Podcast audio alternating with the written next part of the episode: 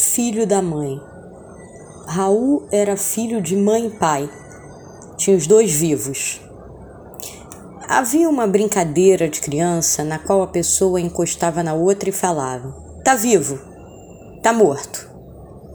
Alguém com uma varinha mágica dizia quem estava vivo e quem estava morto. Era mais fácil brincar.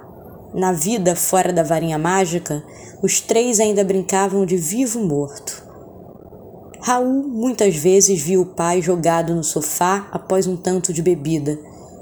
A mãe não caía no sofá, mas muitas vezes ficava tão apavorada com a vida lá fora que também parecia morta.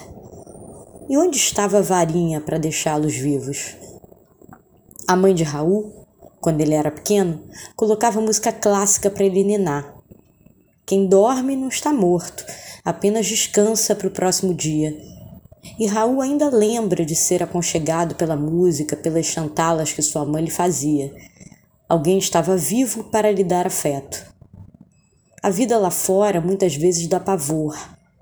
As pessoas não sabem o que dizer para as outras, a falta de trabalho e muitas vezes uma separação podem fazer alguém mais morto que vivo.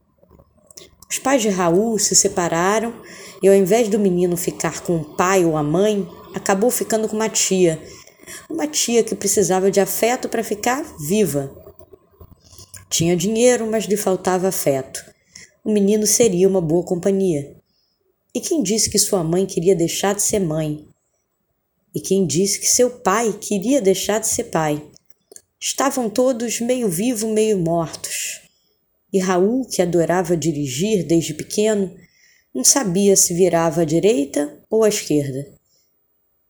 Raul via que, mesmo com as contas pagas pela tia, não tinha vontade de ir para a vida lá fora. Também era tomado de pavor. Até o dia que a mãe de Raul cansou de viver do pavor e resolveu, mesmo mais velha, ir trabalhar. Não trabalharia somente para pagar as contas, mas o trabalho lhe deu lugar. O pavor não dá lugar a ninguém. E ela sabia disso.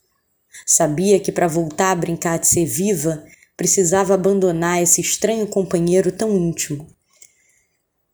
Foi cuidando de pessoas acamadas que tinham dificuldade de engolir, de falar, que a mãe do menino cuidava dela. Sua paciência com o tempo de cada um e sua gentileza davam aos pacientes, que muitas vezes não podiam sair de casa, um alento a mãe de Raul já tinha varinha mágica para deixar pessoas vivas, até ela mesma. Vendo a mãe viva, o menino teve a curiosidade de experimentar o mesmo. O brilho no olho da mãe, contando como cada paciente tinha carinho por ela, como ela gostava de fazer alguma diferença no dia deles, o convidava a ver a vida lá fora. Quem sabe se ajudando podia ajudar o pai mas primeiro precisava estar vivo novamente. Raul, que durante muito tempo se achava sem lugar, já tinha orgulho de sua filiação. Aos vinte e poucos, tinha orgulho de sua mãe. Raul era filho da mãe.